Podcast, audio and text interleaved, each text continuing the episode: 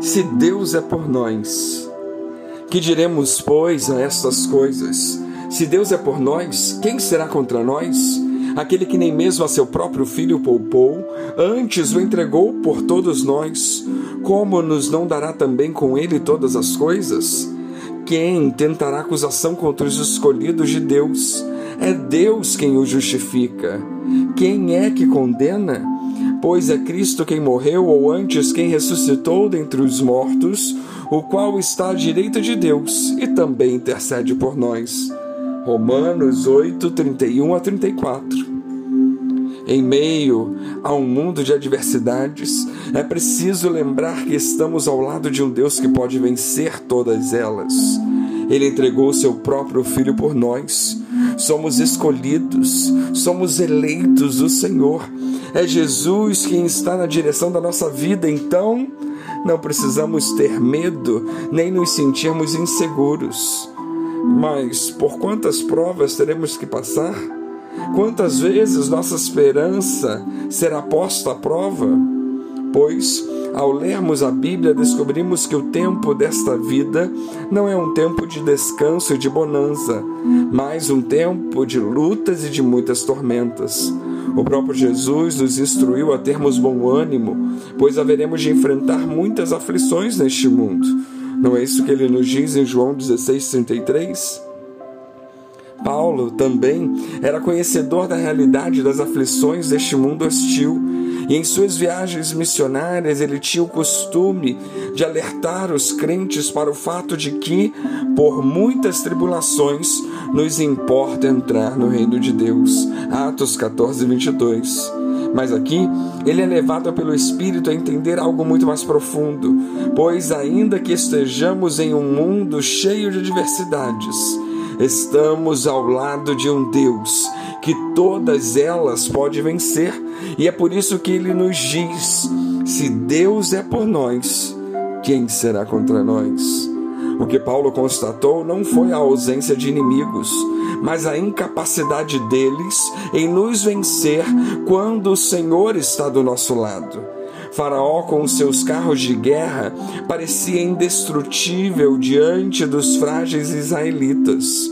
Mas, com o Senhor ao lado deles, Faraó foi esmagado e os pequeninos servos do Senhor tiveram uma gloriosa vitória. O que falar do gigante Golias que transpirava superioridade de força diante do quase indefeso Davi? Mas ainda que o gigante tivesse armas potentes, o pequeno pastor o enfrentava em nome do Senhor dos Exércitos.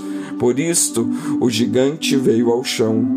Se Golias não subsistiu diante daquele que era por Davi, os gigantes que se levantam contra nós também não poderão. No entanto, Paulo diz que se Deus nos permite enfrentar essas aflições, assim como também nem mesmo Cristo ele poupou de enfrentá-las por causa de nós, ele certamente também nos recompensará e nos honrará como também o fez a ele. Não é isso que ele diz quando afirma aquele que nem mesmo a seu próprio filho poupou, antes o entregou por todos nós, como nos não dará também com ele todas as coisas? Se sofremos as tribulações com Cristo, e em todas elas Ele nos dará a vitória e ainda seremos recompensados quando se manifestar definitivamente a sua glória. 1 Pedro 4,13 nos diz: Mas alegrai-vos no fato de serdes participantes das aflições de Cristo para que também, na revelação da sua glória, vos regozijeis e alegreis. Então, se ele for por nós, ninguém poderá nos acusar. Quem tentará contra os escolhidos de Deus? Pois é Deus quem nos justifica. Ninguém poderá nos condenar, pois Cristo nos comprou com o seu sangue, mas ele só será por nós se nós vivermos a Sua vontade.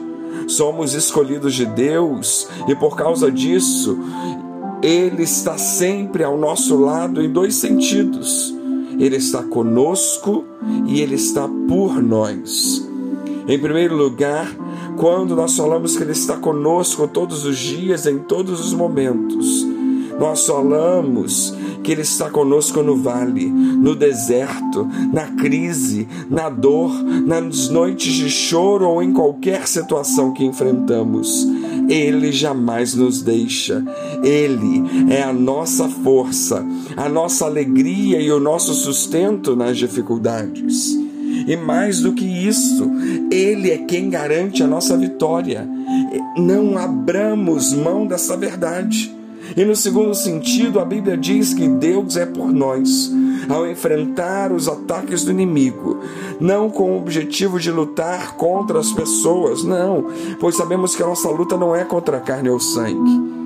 Deus é por nós contra as forças espirituais do mal que tentam a todo custo abalar a nossa fé e nos afastar da Sua presença. Nesse combate, Ele vai à nossa frente e guerreia as nossas batalhas. Será que temos ideia do enorme poder que temos ao nosso lado, batalhando em nosso favor? Então, tiremos o foco das dificuldades por um minuto e olhemos para o tamanho do nosso Deus. Em todos os momentos, é simplesmente o Todo-Poderoso que cuida de nós. Então, não tenhamos medo, não desanimemos, porque a nossa vitória está a caminho. Nada e ninguém pode nos derrubar, nada e ninguém pode nos destruir. Então, creiamos que, através dos momentos difíceis, Deus está preparando uma nova etapa para a nossa vida. Que Deus nos abençoe.